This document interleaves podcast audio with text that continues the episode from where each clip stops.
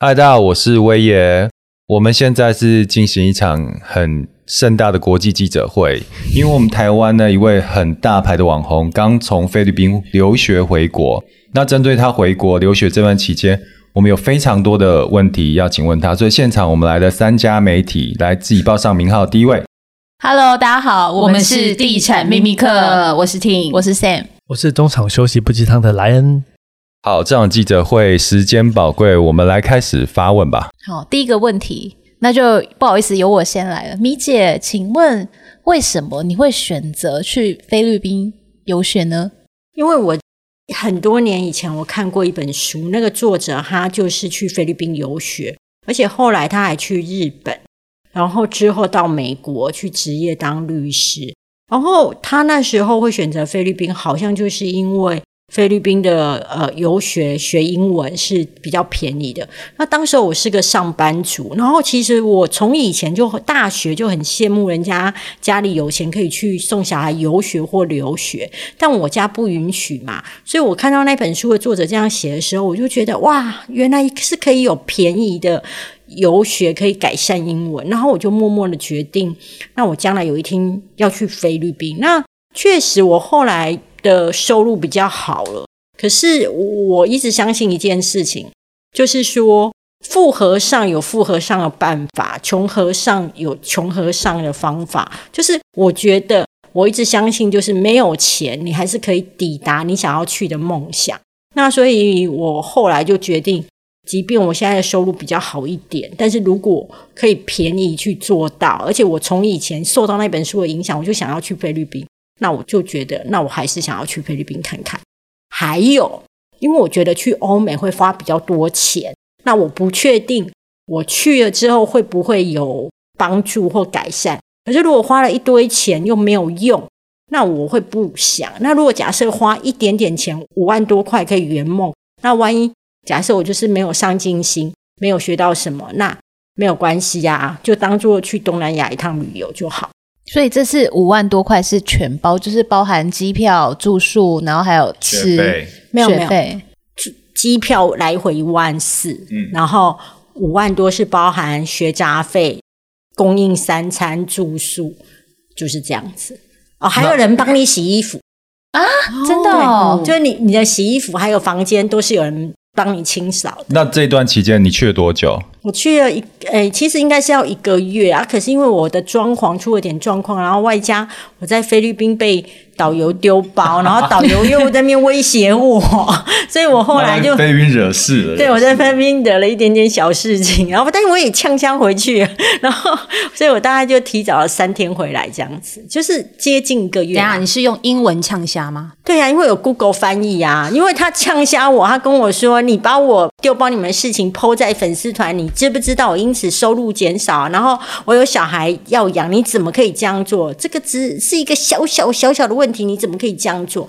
他说他要去报警，我就刚想说，如果你敢伤害我，我已经通知了台湾的媒体跟政府，你将会得到严厉的惩罚。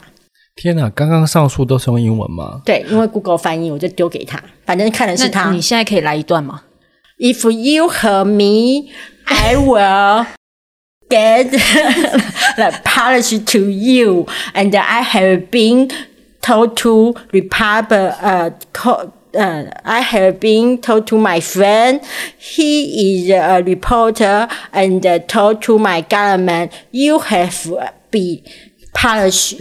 Yeah. 我我跟大家说，我好感动，因为我们跟大宇出国好几次了，然后之前出去的时候，他只会用英文单字沟通。这次这次回来，I'm fine, good. 我们来越南，对，来越南我好感动哦，有好几次他都可以用很长串的。英文句子去跟人家沟通，像我们就一直在测试嘛。昨天我房间的吹风机坏了，我就请大米用英文帮我跟柜台沟通，帮我拿一个新的。然后今天也是好几次，我们今天还做了什么测试啊？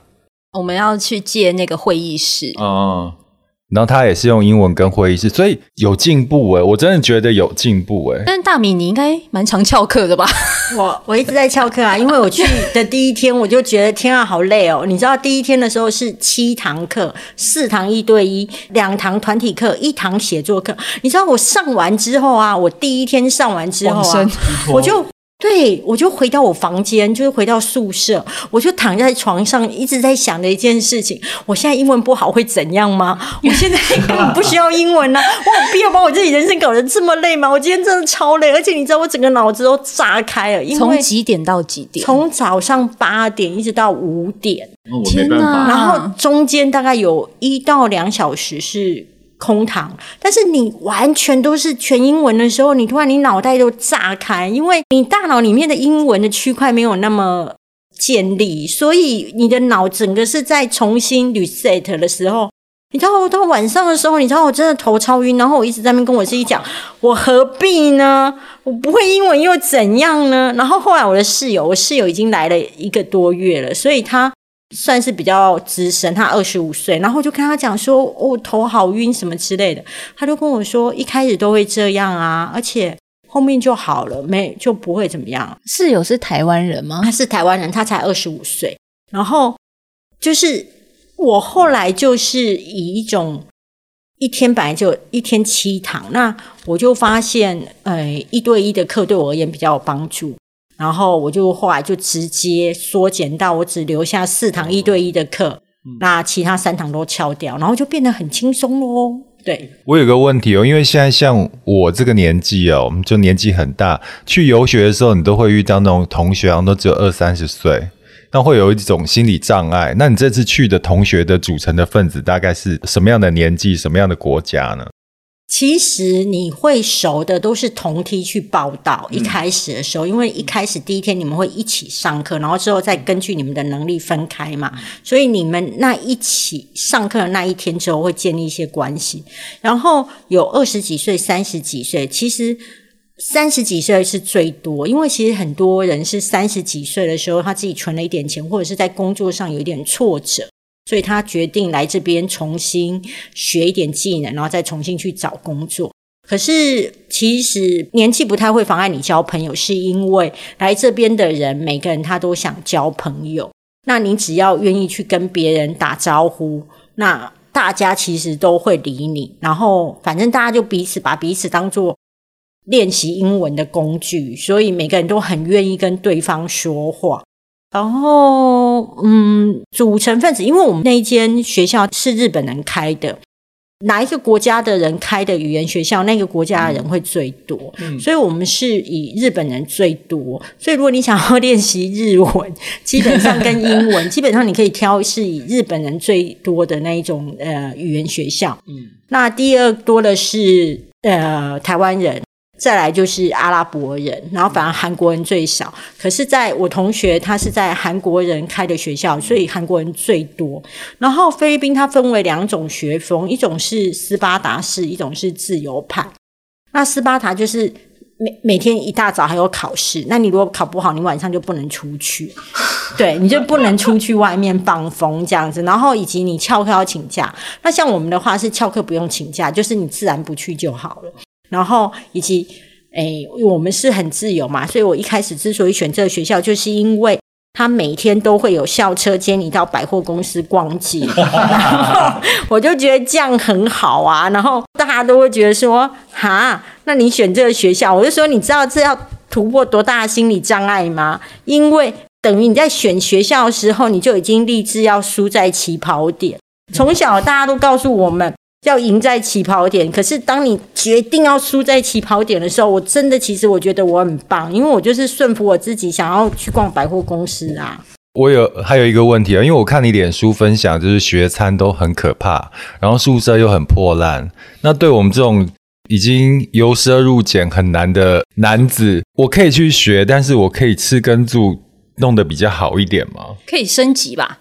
哎，不用升级啊！像以我们学校的校风是这么自由的，你就直接在旁边的那个旅馆订啊。而且我有同学就直接去旁边旅馆订啊，好像一个月也没有多少钱呢，还比学校的单人房便宜。我记得外面的旅馆哦，单人房住一个月好像一万多块，学校的单人房一个月住下来要三万多块。如果我不要旅馆呢？我要饭店。哎，对啊，就饭店啊，就是饭店。有星级的饭店。有有有，而且因为我们是市区，我们我们离那个夜店啊，还有饭店都很近，所以二十几岁的那个同学，到底是什么学校？我们就是很市区啊，然后就是二十几岁的同学晚上都去夜店，那像我们这种三四十的，就是晚上都去按摩，你懂吗？他们他你知道他们是去交配，我们是在养生，你知道吗？这是最大的差异，好吗？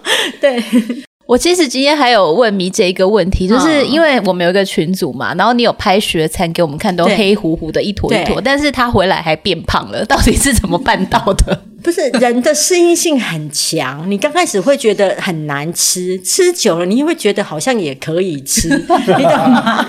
然后再来就是因为你你去了之后就会有同学，然后我们自己就有一个群组叫做吃吃喝喝团，然后我们吃吃喝喝团呢，就是在每天大概下午的时候就已经决定好晚上要去哪边吃跟喝跟玩，然后所以呢，我们呃大概有长达两个礼拜。我根本就不知道学餐的晚餐长什么样，因为大家都出去外面吃啊。那我们学校的同学晚上其实大部分很少人会在学餐吃，因为大家都跑出去外面吃。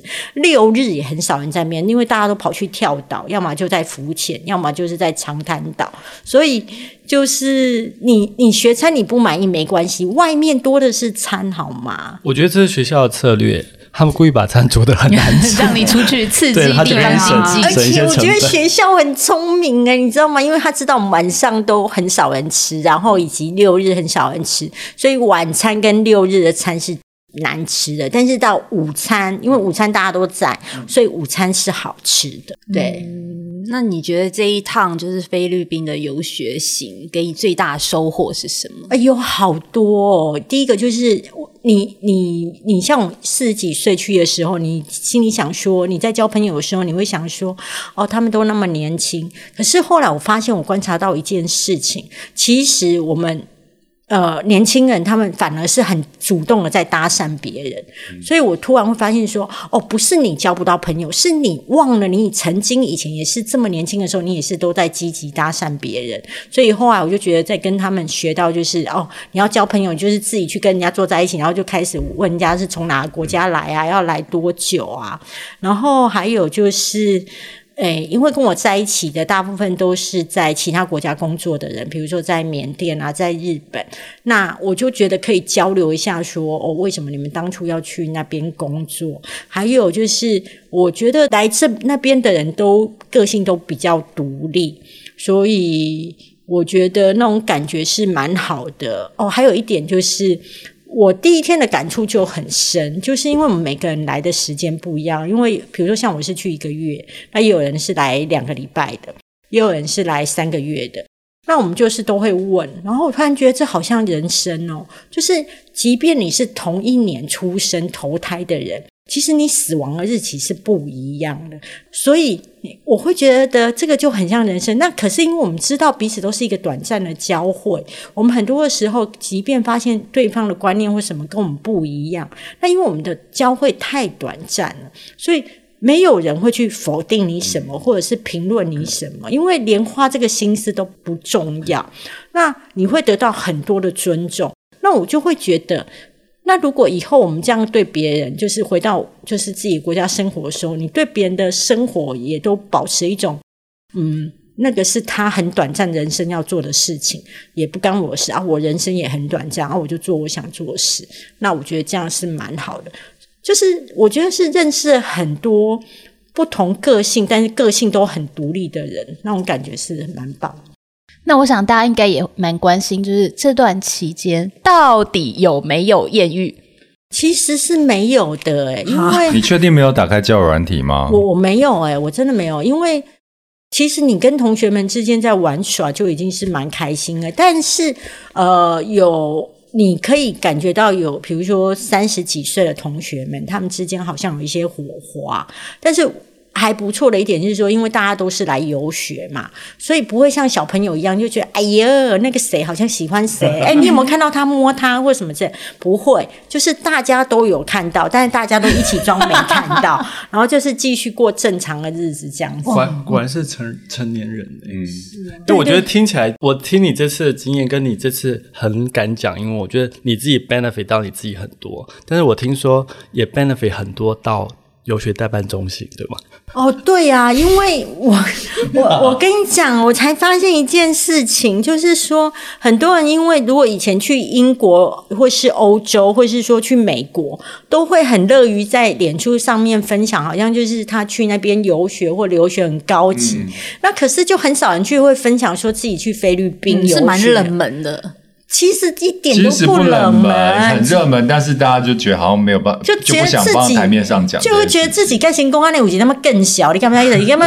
打来东西，欧洲啊，美国、加拿大，而且人家会想说，哎，你怎么会去菲律宾？对，你要学菲律宾腔什么之类。但是我要说的一件事情，其实你能够有本事。短短一个月或是两个月就立刻学会一个腔调，那你简直是语言天才啊，嗯、不是吗？你你原本的腔调很难在一个月两个月之内完全被改的，这是第一点。第二，再就是老师挑过，其实像我七个老师当中就一个他有腔调，可是他们教学真的很认真。那我是因为 PO 出来之后，激励了很多人才发现说，哦，原来五万多块就可以圆一个游学梦。那所以他们突然就觉得自己四五十甚至六十几岁的人，他们都会觉得自己可以去。所以我觉得我很开心，可以让他们有勇气出发。真的好几个人出发哎，有的还带小孩哎。然后也因为我 PO 出来，我就发现哎，以前媒体圈当中。呃，我认识的记者也在下面留言说，他以前也去过菲律宾游学，然后他觉得很棒，什么之类，就很多人突然都会在下面留言说他曾经的收获，然后我觉得。嗯，就是不仅是呃我自己受贿，然后哦对啊，代办啊，有那个菲律宾现在已经不收了，哦对，我的代办他不他我的代办已经忙不过来了，因为 太多人敲他。那我我之我很推荐我的代办，是因为哦，他是是那种从。帮你选学校，一直到你落地到菲律宾，他都会随时关心你，所以我觉得他很好。然后我觉得他的故事也很棒。他以前就是英文很烂，然后多益只有两百多分，然后他很想当空姐，然后又没有钱去游学，所以后来他发现，诶，菲律宾三十万可以半年，然后他就去了半年。后来他多益就七百，然后就考上了复兴的空姐，然后后来就当空姐，后来就是复兴收了。他老板就问他说：“那要不要来当代办？”然后他就来做这一行。然后我就觉得说：“哇，你去想，以他的人生来讲，这一趟菲律宾的游学等于帮助了他两份工作，哎，所以我觉得还不错。”就听大米的事，我其实有一个感觉，因为像我们都是出国旅行，短暂停留，就是每天吃吃喝喝，漫无目的是放松嘛。可是你就很想在一个不是属于你的地方去 long stay，可是 long stay 久了你会很无聊。所以在 long stay 的过程中，如果你能找一件事情去做，又没有压力的话，其实体验另外一个地方的生活跟另外一个人生。所以看到你姿势这样，我就觉得好像会给很多人一个启发。而且尤其是像我们这个年纪，三十四十，你哪个年纪那么小？甚我们已经快四十了，哥。我觉得很多人是没有办法跨出那一步的，嗯、尤其是像我现在。我以前其实有一个梦想，就是我想要游学，但是因为家里环境没有这么好。但是因为现在工作了，现在又结婚了，其实你要踏出那一步也没有那么容易。所以我觉得大米是很勇敢的。嗯，我很推荐是在于说，其实大部分的旅行都走马看花。嗯、那你长达一个月住在那边，然后你又是属于有同学，然后大家每天在那边跟哇哇叫，我真的觉得超回春的。就是每天晚上大家一起在那边讲乐色话，然后都不重要，我就觉得很好笑啊。所以你的意思说，我们可以不用去打凤凰，然后把这些钱拿去？凤凰也是要打，但是精神上面可以是靠游学当中，我觉得。真的是我觉得我蛮佩服大米的，因为你的同学可能年龄层他们就是二十几、二十几或三十，但是你要融入到他们那一个同温层的话题，其实我觉得没有那么容易。不会啊，我们就是一起一起在，所以我很佩服你啊。不会啊，就是大家一起在瞎聊啊，而且我觉得二三十岁的笑的梗也不一样哎、欸，然后我觉得很青春、欸。他们有在看 Facebook 吗？有哎、欸，有人发现你是网红吗？有，就是在我后来打卡之后，就是确定我在面念书之后，然后就有人来问啊。就有人来问，那我觉得就是承认，然后以及去那边的人大部分都性格很独立啦，然后而且每天大家会分享说你今天的老师怎么样啊？那比如说像同学就会分享说，有一堂他们团体课，老师要他们等于下个礼拜做演讲比赛，嗯，然后他就那一堂，他后来下课后就过来就说，老师干嘛讲什么演讲比赛？本来这一堂团体课有五个同学，他上礼拜说这一次是演讲比赛，只剩我一个人去上课。然后他们那一堂课是要做简报，他就拿着他的笔记，然后在 对，只有他跟老师，然后在那边讲，好尴尬。在演讲比赛，他就跟我说：“我超级像业务员在推销电脑的。” 然后就觉得超好笑的啊！我就觉得，嗯，就是每个人在那边讲他们老师怎么样的时候，我觉得很可爱啦。对，就最后我想要问 Ryan。因为 Ryan 相对我们几个个性是更保守、更不冲的。我跟你讲，Ryan 之前年轻的时候有出国游学的梦。那个时候年轻的时候他就跟我讲，要不是家的原因，他现在早是早就是国际公司里面的那个高管。谁谁要跟我创业啊？就他现在只是 QO 干嘛跟我创业？对，可是我跟你讲，你给自己画太多框框。你听到大米这样讲，我觉得你心里有很多感触，去跟大家分享一下。没，他他讲那个，刚才我也讲了，收听率靠这一段啊。我也刚刚讲没错啊，就我年轻的时候，我自己从小给我设定的目标是啊、呃，去国外念硕士。我不是游学，是留学。但是因为到了那个年纪的时间点，因为家里有出一些状况，所以我不得不就是啊、呃，把这个梦想暂时搁置在一边。但是没想到一搁置 就是二十二十几年，二十年了耶。对，那我真的很佩服大米，他可以有这种跳脱舒适圈的这种勇气。尤其是老实讲，以他那时候，我理解他那时候出狱前的英文程度，跟就是我我们的程度，就是。我觉得真的非常勇敢，而且他重点是，我觉得他回来之后，我觉得像这两天跟他相处，我们在国外，他是那种，我觉得台湾人最最最那个的一点就是不敢讲。那其实我觉得，就算大米他今天就是文法不是完全对，单字也不多，对，发音也不是说 对，已经已经变成那个 native speaker 的那个声音，但我觉得他就是很干净。我觉得这比我还厉害。就是就算我今天我的发音比较好，我的文法比较好，但是我相对于他，我我每次讲一个句子，我都会怕我的文法是不完美。我的重点是要听你得到了什么，想要改变什么，得到什么，就是。我觉得啦，我只是很佩服他这个勇气。但是如果到如果到我这个年纪，我还有这个机会，我觉得 你有啊，你现在可以走，你去念书啊。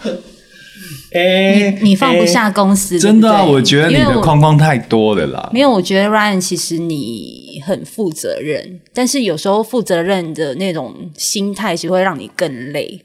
就是你很多东西都放不下，嗯，可是我觉得家人的牵绊是最重要的，对，嗯，对啦，我希望有有一天可以达成这个梦想。我是觉得，当有一些事情到一个段落的时候啊，你就义无反顾的去了。台湾有我撑着，公司有我撑着，好，大家坐正哦，哈。好啦，那最后来 ending 一下好了。大米接下来还有其他留学计划吗？有诶、因为我自己真的觉得这样子，就是长达一个月住在一个城市，以及跟一些同学就是交流的感觉很好。我突然发现，说我最在乎的是在一个地方熟悉那个地方的风土民情，然后外加。关系跟那里的人建立关系，嗯、不论是华人或者是其他国家的人，对我而言是最重要。所以我再来应该会考虑先去英国，然后再来去其他国家的长时间，大概一个月到两个月的游学，因为我真的好喜欢现在的我自己哦，因为你就是任何事情你都敢做啊，嗯、然后做完之后你就发现你自己不会死诶、欸，那你就更敢去做你自己，所以我觉得很好。我可以预料明年大米跟我们出来的时候，英文一定下下叫。不管有没有下下叫，我都会敢讲，是因为即便别人如果嘲笑我，那我也觉得没有关系，因为你嘲笑的是那时候的我，嗯、但是未来的我会变好，嗯、所以。你听到我的时候，你你觉得这个人很弱，那没有关系，但是我会进步啊，所以我觉得没差。对，好励志，好，这集可以送到那个广播金钟奖去，也是非常励志，然后也给很多人不敢跨出那一步的人一些勇气。好，大家加油，一起进步。好，OK，下一集再见哦，拜拜，拜拜，拜拜。